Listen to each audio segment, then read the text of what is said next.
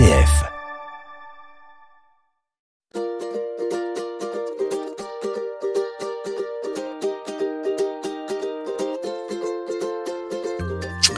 si on se parlait comme ça, juste quelques minutes entre nous dans Famille Je vous aime? Marie-Laure de Mag, qu'on ne présente plus dans cette émission, reprend son thème initié avec le philosophe Pascal Muller, Aller mieux en temps de pandémie. Et puisqu'elle a commencé avec un philosophe, ça signifie sans doute que pour s'en sortir, il va falloir réfléchir au calme. Pascal le disait déjà, tout le malheur de l'homme vient de ne savoir pas demeurer en repos dans sa chambre. RCF Anjou, famille, je vous aime, avec Cécile de Vitan. Bonjour Marie-Laure. Bonjour Cécile. C'est vrai que finalement le confinement, ça pourrait être juste être en repos dans sa chambre. Oui, calmement. Moi, au début, j'y ai cru, je me suis dit, ah, on va enfin pouvoir se poser, réfléchir à notre vie, réfléchir au vivre ensemble, prendre le temps d'appeler les personnes qui comptent et de lire enfin ces fameux livres que, que j'ai acquis et que j'espère lire un jour. D'ailleurs, les auditeurs le voient pas, mais elle en est remplie de livres. Elle en a au moins cinq ou six autour d'elle. Je viens toujours, ça me sécurise. Elle vient toujours accompagnée, Marie-Laure.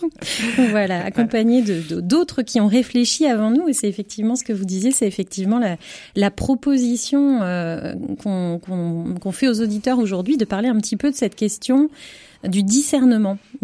mieux discerner pour mieux espérer, on avait envie de dire. Euh, effectivement, euh, discerner d'abord qu'est-ce que c'est. Oui, c'est ça. Définition du mot discerner. C'est ça. Parce que On pas a l'intuition qu'il y, y, a une idée là derrière, mm -hmm. mais euh, discerner, c'est deux choses. Pour le Robert, j'aime bien toujours me fier aux, aux définitions. Euh, enfin, commencer par le début, j'ai envie de dire euh, lire la définition d'un mot quand on en parle. Euh, c'est une opération de l'esprit par laquelle on distingue des objets de pensée.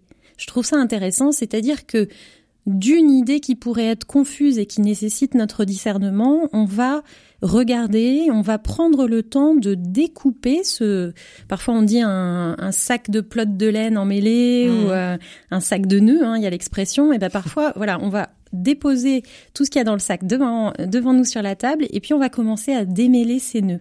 Je crois que c'est vraiment symboliquement ça, discerner. Et puis, euh, c'est aussi la capacité de l'esprit à juger clairement et sainement quelque chose pour le dictionnaire. Je trouve intéressant de se donner comme objectif d'y voir plus clair et dans une réflexion saine et par rapport à ce qui se passe en ce moment dans notre monde et par rapport à beaucoup de choses que je vois récemment euh, monter en puissance en termes d'énergie négative, j'ai envie de dire en termes de pensée euh, mm -hmm. euh, effrayante, en termes de, de pessimisme. Euh, voilà, on avait vraiment à cœur de pouvoir euh, prendre un temps pour pour réfléchir à cette question de comment mieux espérer et peut-être euh, comment prendre ce chemin du discernement pour y arriver. Alors on entend bien que le discernement, ça va être une une volonté vraiment. C'est pas évident, c'est pas quelque chose qui vous vient naturellement il faut avoir envie de s'asseoir et de se poser. Peut-être que quelquefois, et particulièrement en ces temps compliqués, c'est difficile de le faire tout seul. Est-ce qu'on peut faire ça à deux? Est-ce qu'on peut faire Est-ce qu'il y a des petites aides comme ça? Parce que c'est bien joli de s'asseoir et réfléchir et poser notre sac et regarder ce qu'il y a dedans. C'est pas toujours facile tout seul. Ça peut faire peur un peu aussi ça. Tout à fait, déjà parce qu'on est de moins en moins habitué, je pense. Euh, alors après, j'ai pas vécu il y a 100 ans, hein, donc c'est toujours facile de dire oh, si c'était mieux avant, euh, ouais. mais je sais pas si c'était mieux avant en fait. Euh, en revanche, euh, je crois que il se perd un peu dans, dans notre culture euh, partager euh, la, la, question de se poser, hein, avec notamment la perte de la pratique religieuse, euh, même si on voit que cette absence crée euh, l'émergence de d'autres manières de se poser, de se centrer. Oui. Ça, de toute façon, c'est un besoin de l'homme. Bah, il y a flagrant. rien à faire. Effectivement, il y a moins de gens qui vont à l'église ou dans d'autres religions. Hein. Il, y a, il, y a, bon, voilà, la méditation, tout ça. Bon, voilà, le fait de d'être de, de, comme ça, un peu tranquille et de réfléchir à à, ce qu'on est, où on va. Mais euh, il n'empêche, c'est un besoin fondamental de l'homme. Oui, c'est ça exactement. C'est un besoin fondamental et euh, on ne peut pas se passer de clarifier sa pensée pour mmh. pouvoir s'adapter. Hein. C'est un peu ma, ma marotte, hein, la, la, capacité d'adaptation. Euh, mais en fait, s'adapter, c'est devoir gérer les informations de l'environnement externe et interne à notre corps, on va dire, pour faire résumer. Mhm. et du coup, c'est à chaque instant réfléchir et prendre des décisions. Et pour ça, on ne peut le faire que si la voix est libre, j'ai envie de dire. C'est Mhm. quand je Non, parle de la ça. voix, hein, c'est Ouais, ouais. physiologiquement la pensée. C'est quoi? C'est de la circulation de de- de- d'énergie par les neurones. Euh, eh bien, euh, pour que la voix soit libre, il faut que les choses soient euh, le plus claires possible et qu'on ait aussi tout ce qu'il nous faut en termes de, de, de moyens pour pouvoir euh, faire ces opérations mentales. Est-ce que pour faire ce genre de, réflexion, euh, il faut revenir peut-être aussi à ce que nous disait Pascal Muller la dernière fois, c'est-à-dire qu'on est on est trois quoi, on est tridimensionnel et il faut pas oublier cette troisième dimension qui est la dimension spirituelle, la dimension de l'esprit. Il faut faut avoir euh, ça en tête que c'est comme ça. Oui, c'est ça. En fait, on n'est pas juste un corps et puis euh, une pensée euh, en deux dimensions. Oui. Euh, il Des y a sentiments et un corps. Il y a aussi Oui. la, la troisième dimension. Tout à fait, Ouais. comme un tabouret à trois pieds, Ouais, qui ouais. serait plus stable qu'à deux pieds, évidemment. Et justement, je, je rebondis sur sur la question que vous me posiez tout à l'heure. On a besoin parfois, pas toujours, mais quand même souvent ça aide. On a besoin d'un tiers pour nous aider à prendre de la hauteur, à prendre de la distance. Mhm. Donc, euh, pouvoir replacer les- la spiritualité et tout ce qu'il y a de sagesse, euh, notamment sagesse ancestrale, hein, donc Mhm. des choses plutôt assez vraies sur la nature humaine, euh, tout ce qui est de l'ordre de la spiritualité et des, de la philosophie, euh, euh, du- de la foi, euh, toutes ces hum, dimensions peuvent permettre euh, de passer en 3D et de prendre du recul et d'être aidé par euh, soit les sagesses qui ont été transmises, soit par une personne qui est devant nous avec qui on va interagir et qui va nous aider justement à, clarifier les choses en nous. Alors interagir aussi, je relève ce terme, c'est important. On voit bien que depuis un an fleurissent sur les écrans les dizaines de coachs qui vous proposent des choses incroyables toute la journée. Là, il n'y a pas d'interaction. On est devant un écran et on écoute. Alors il y a des choses qui nous plaisent et qui nous plaisent pas. On est aussi capable de, de, dire stop, mais il y a quand même, ça a rien à voir avec le fait d'avoir une vraie personne devant soi. Oui, c'est ça. Et euh, surtout, ce qui... alors il y a, il y a plein de belles choses. Et donc l'idée, évidemment, dans cette émission, c'est pas de critiquer les gens qui essayent de faire des choses Non, non, pour non, aider les une autres. prise de conscience. Voilà, on est on est bien d'accord, tout à fait. hein, mais je, Ouais. je le précise pour les auditeurs parce qu'évidemment, on va on va voilà proposer en 26 minutes d'émission des pistes euh, un peu à leur porte-pièce et tout ça est beaucoup plus subtil. Euh, mais oui. Parfois, sur le web, aujourd'hui, on voit euh, des webinaires. hein. Moi, je vois beaucoup de webinaires parce que dans ma pratique euh, d'accompagnement de, de soignante, euh, je, m'intéresse à tout ça et je Parfois, je, je trouve qu'il y en a beaucoup, que c'est compliqué de savoir quelle est la proposition qui va être la plus aidante pour euh, la personne, enfin pour moi. Euh, et puis, parfois, euh, ce sont des webinaires qui sont préenregistrés. Alors certes, ça coûte 50 euros et il y a 10, euh, 10 vidéos et au bout des 10 vidéos, on aura fait le process qui fait qu'on aura trouvé une réponse à notre question. Je pense que ça peut marcher pour certains. Je pense qu'il faut tout pour faire un monde. Je constate quand même que les gens qui viennent en accompagnement chez moi, comme chez d'autres thérapeutes, euh, vivent de, quelque chose d'individualisé. Mhm. Et ça, je crois que euh, on ne peut pas travailler de manière détachée de la matière humaine. Et par conséquent, on ne peut pas faire de généralité absolue. À un moment, il faut que ce soit l'individu qui soit considéré là où il en est très précisément. Et cette position sur la cartographie, elle est absolument unique pour chacun.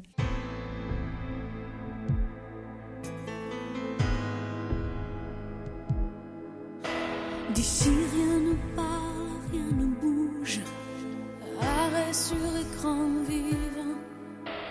Isolé, vaincu sans doute, aliéné. Pas même un battement. J'aimerais qu'on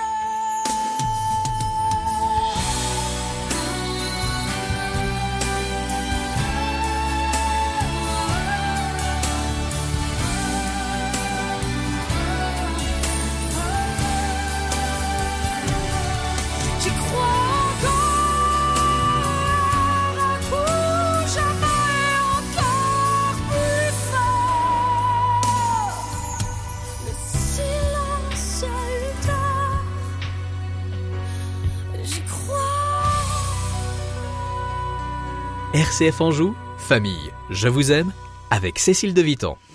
Alors y croire, espérer pour discerner, discerner pour espérer. Marie-Laure de Mac, vous nous aidez à avancer sur euh, cette route-là. Euh, alors après la définition, qu'est-ce que c'est que discerner? On en vient à se dire qu'effectivement c'est un travail, c'est quelque chose à mettre en route. Et alors vous avez une jolie expression vous allez nous expliquer. Il est nécessaire de s'asseoir au bureau de soi-même. Oui, voilà, c'est une image parlante.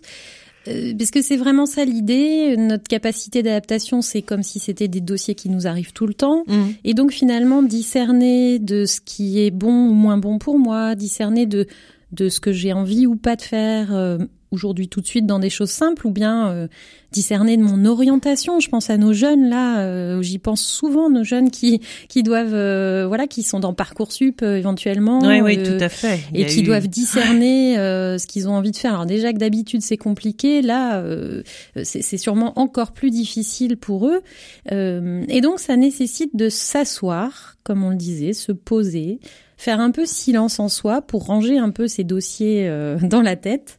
Et puis euh, commencer à étudier vraiment la question en la décortiquant. Et là, euh, donc une, une chose que j'ai trouvée qui est assez universelle, c'est d'adopter une méthode. Une piste. Allons-y. Oui, bah oui. Si c'est un travail, il faut de la méthode. Bah oui, voilà, c'est ça. Il y a beaucoup de personnes qui travaillent sur le discernement qui disent qu'il faut une méthode, et je pense qu'effectivement, il n'y a pas d'autre manière de voir les choses.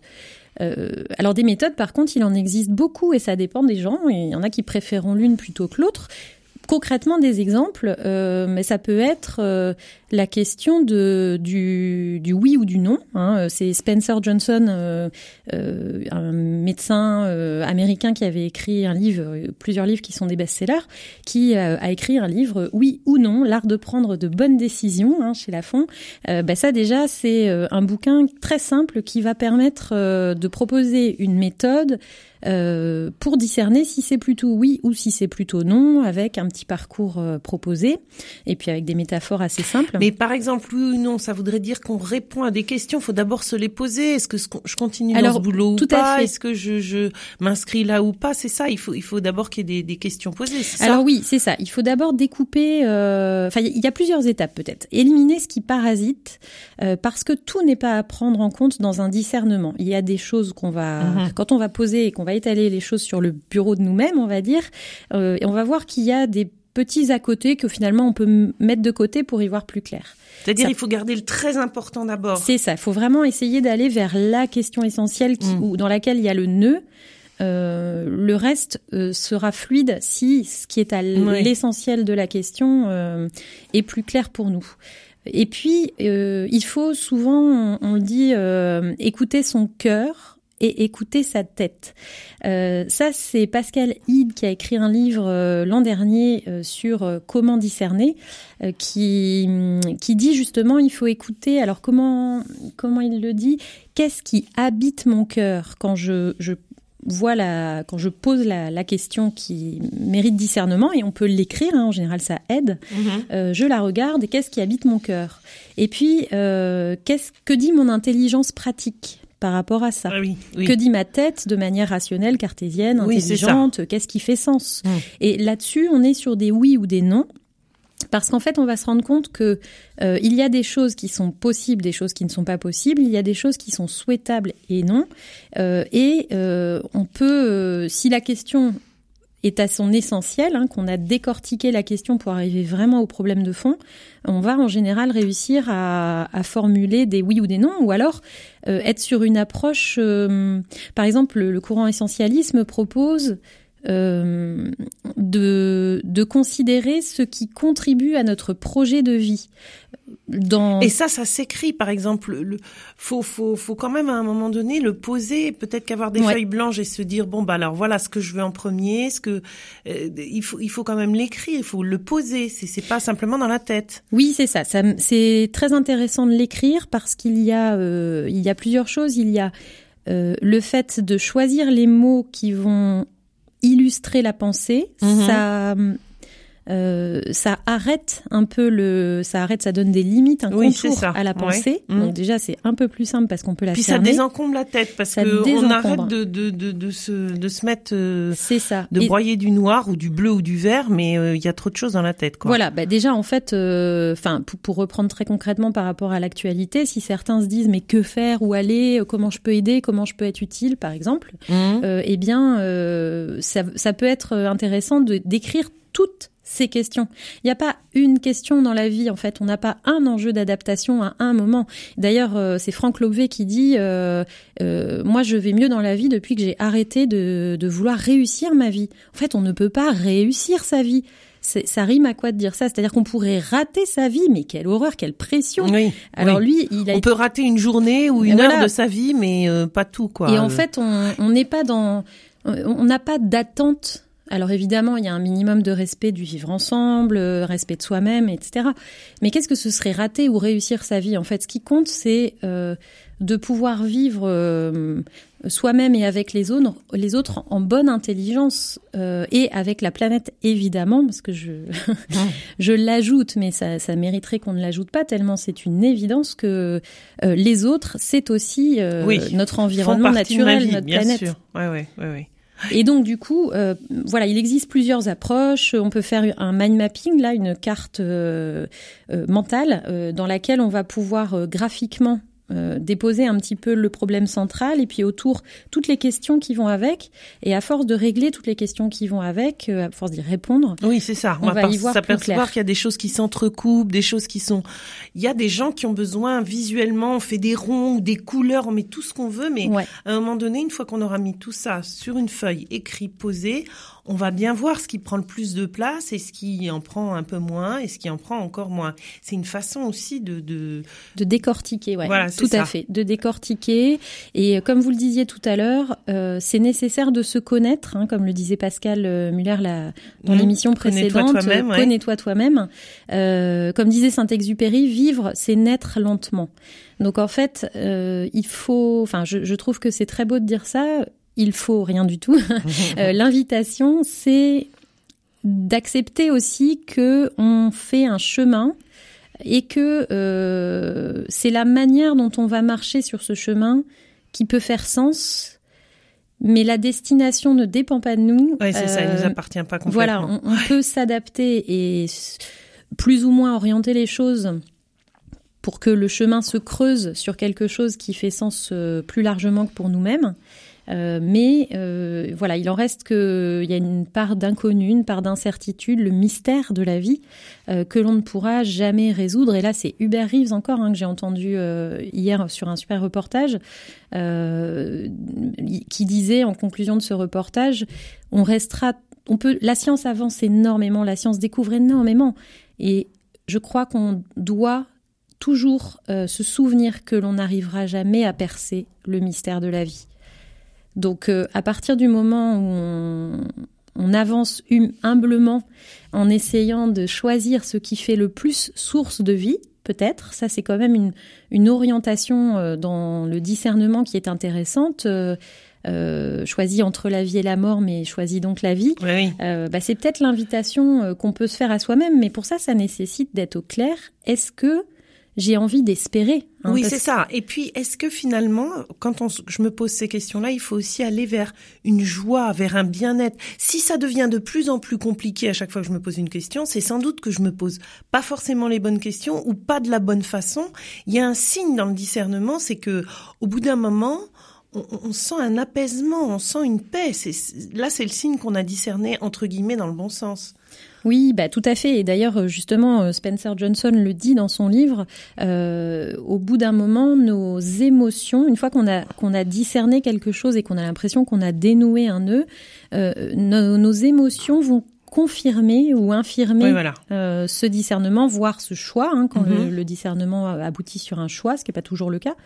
Euh, eh bien, on, on peut d'ailleurs dormir sur un, un choix. Quand on a un choix à faire, c'est bien de, de prendre la décision et puis de, de, de dormir une nuit Ouais, de vivre peut-être sent 24 confirmé heures pas, avant quoi. de- d'embrayer l'opérationnel qui va avec cette décision, voir ce que l'on ressent intérieurement.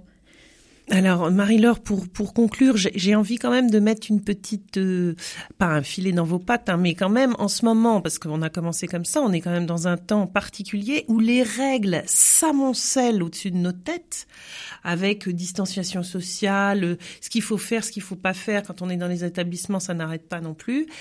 Comment faire pour que euh, l'homme vit pour la règle et non pas la règle pour noble, quoi. Que, la règle ne nous submerge pas. Alors évidemment, en prenant toutes les précautions nécessaires et en faisant attention aux autres, mais de, ne pas se trouver comme ça enfermé dans, dans tant de règles.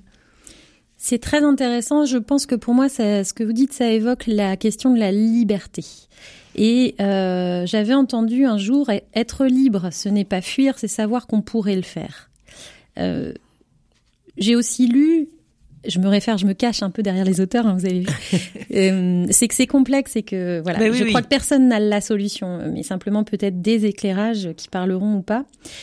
En tout cas, j'ai lu toujours dans Spencer Johnson que euh, une conviction, c'est une idée que l'on tient pour vraie.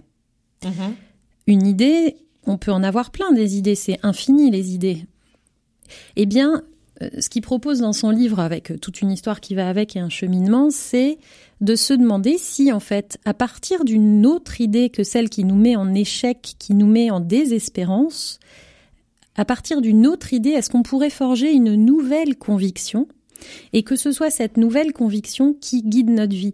Très concrètement, euh, je suis, euh, je, vois qu'il y a beaucoup de contraintes. euh, dans, alors je- j'essaye d'avoir un exemple très concret. Bon, je prends un jeune, un étudiant euh, qui euh, a beaucoup de contraintes euh, du coup euh, liées à à tout ce qui se passe.